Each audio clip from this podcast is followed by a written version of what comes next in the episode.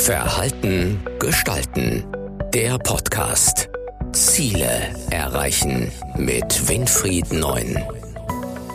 Thema heute. Richtig führen. Wie die Babyboomer mit Befehl und Gehorsam jungen Mitarbeitern die Hölle heiß machen.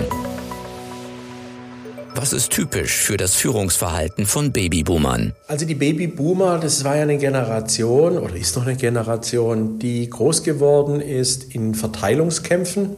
Verteilungskämpfen insbesondere im Bereich ihrer ähm, Arbeitsplätze, ihrer Zukunft, ihrer Perspektive, weil es einfach eine Riesenmasse von Menschen war. Die Folge ist die, sie haben gelernt, mit Ellenbogen, mit Durchsetzungsstärke, mit extremer Leistungsorientierung ähm, umzugehen, aber auch einzufordern.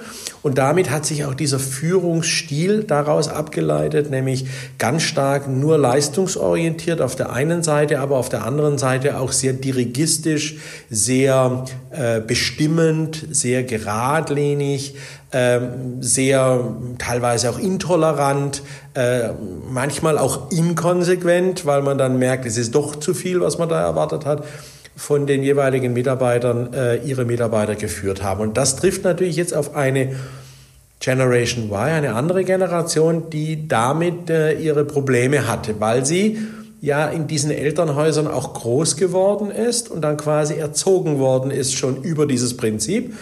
Und so wie es damals in den 68ern war, so ist es jetzt auch. Man will das nicht, was man als Kind erlebt hat. Du machst aber deine Hausaufgaben jetzt und jetzt gefälligst sofort deine Hausaufgaben und jetzt bleibst du hier sitzen und gehst erst dann spielen, wenn du deine Hausaufgaben gemacht hast. Das will man jetzt natürlich im Berufsleben nicht wieder erleben. Und deswegen äh, verweigert sich diese Generation jetzt gegenüber diesen Babyboomern und diesem Führungsstil.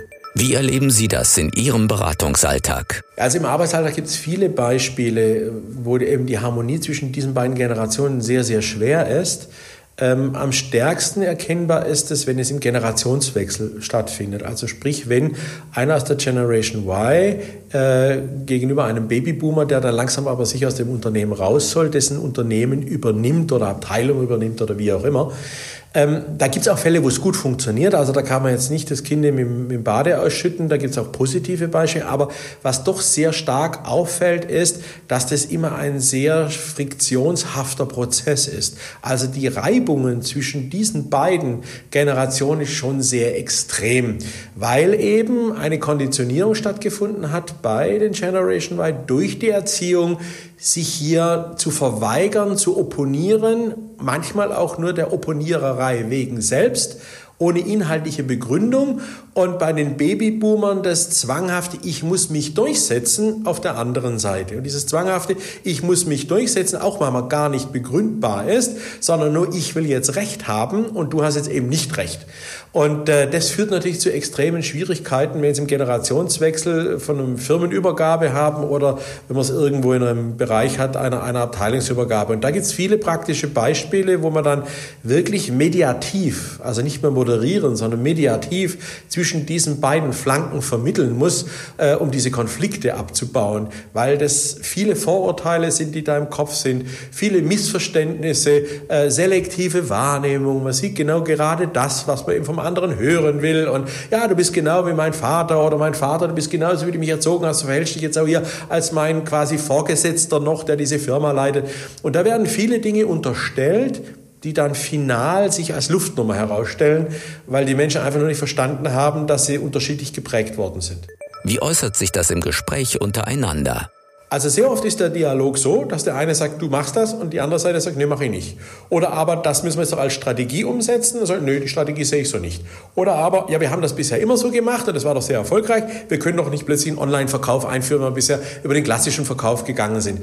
Das sind einfach polare Beziehungen und polare Positionen vor allem, die da aufgebaut werden, die dann anfänglich gar nicht zusammenfinden, weil ja jeder wie in einer Ehe auch, in einer Beziehung, wenn man polare äh, Positionen hat, aufeinander zugehen müsste. Ähm, und da braucht es oft einen Coach und Mediator wie mich, der dann letztendlich das auch macht und die Leute quasi zusammenbringt, wieder die richtigen Fragen stellt, äh, Mut macht, auch mal aus seiner Haut rauszugehen, ohne Gesichtsverlust und äh, dass man da nicht nachgibt, wenn man doch mal irgendwas zustimmt. Das sind also die Kleinigkeiten, die die Leute dort lernen und was sie dann auch in ihr Verhaltensrepertoire, weil wir da ja Verhalten gestalten, gestalten mit den Leuten, äh, äh, einprägen und dann lernen, ja, ich muss mich anders gegenüber meinem Vater oder aber gegenüber äh, meinem Kind, je nach welche Position das ist, äh, verhalten.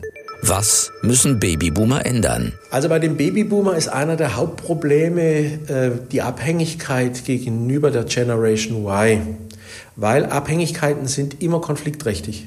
Ich weiß, ohne die geht's nicht und die lassen mich da spüren, dass es ohne die nicht geht. Deswegen ist der Tipp Nummer eins an die Babyboomer, dass sie das nicht als Abhängigkeit verstehen, sondern als realistische Chance. Denn wenn man die Generation Y richtig einsetzt und richtig führt, bringen sie oftmals einen wesentlich höheren Mehrwert als manche Babyboomer weil sie einfach sich dann auch mit dem, mit der Thema identifizieren und mit der Sache identifizieren. Das heißt, wir müssen weg von diesem Ich bin ja abhängig hin zu die sind jetzt ein wichtiger Teil meines zukünftigen Berufslebens oder restlichen Berufslebens, was ich noch vor mir habe. Und ich versuche das Maximale mit denen zu erreichen, was möglich ist. Das wäre Tipp Nummer eins. Tipp Nummer zwei für die Führungskräfte Babyboomer ist, dass sie einfach auch verstehen müssen, dass sie auch ihr Verhalten gestalten müssen, weil das Leben ist Veränderung und nichts ist so beständig wie die Veränderung an sich. Und das muss man einfach akzeptieren. Keiner geht heute mehr an, oder nur ganz wenige, ins Telefonhäuschen und telefonieren dort. Alle haben heute ein Handy. Das war auch vor Jahren nicht denkbar. Heute ist das State of Art, heute ist das normal. Und das Anpassen des eigenen Verhaltens auf die neue Situation müssen auch die Babyboomer lernen, weil damit sind die glücklicher, sowohl jetzt noch im restlichen Berufsleben als auch dann, wenn sie in Rente sind, weil sie doch zum Schluss hin noch etwas Gutes getan haben, nämlich den Generation Y äh, zu helfen, den Job richtig zu machen. Also das wäre der Tipp Nummer zwei. Und der Tipp Nummer drei, den ich habe für die Babyboomer, ist, dass sie mal über ihre Wahrnehmung und ihre Vorurteile, die sie gegenüber der Generation Y haben, bisschen kritischer nachdenken, also sich etwas selbstkritischer reflektieren. Dieses eifersüchtig sein, dass die Babyboomer haben so kämpfen müssen und denen nichts geschenkt worden ist und jetzt scheinbar der Generation Y ja alles in die Arme gelegt wird und die es ja so leicht haben, ist ein Irrglaube, ist ein Vorurteil. Die Generation Y leidet nicht unter dem Druck der Wettbewerber auf dem Arbeitsmarkt, aber die leiden unter dem Druck der extremen Informationsflut, der Vielfalt über das Internet, der hohen Veränderungsgeschwindigkeit und der Multikomplexität der Systeme, die die Babyboomer nicht hatten. Das heißt, jede Generation leidet unter irgendetwas und kann nicht sagen, dass es die einen leichter oder die anderen schwerer haben. Und dieses Vorurteil, das sollten sich die Babyboomer mal selbstkritisch hinterfragen, ob das wirklich notwendig ist, ständig zu wiederholen. Das war Verhalten gestalten. Der Podcast für Innovation, Führung, Resilienz und Digitalisierung. Weitere Informationen zu diesen Themen und zu Winfried Neun finden Sie im Neuen Zeitmagazin auf der Webseite verhaltengestalten.de.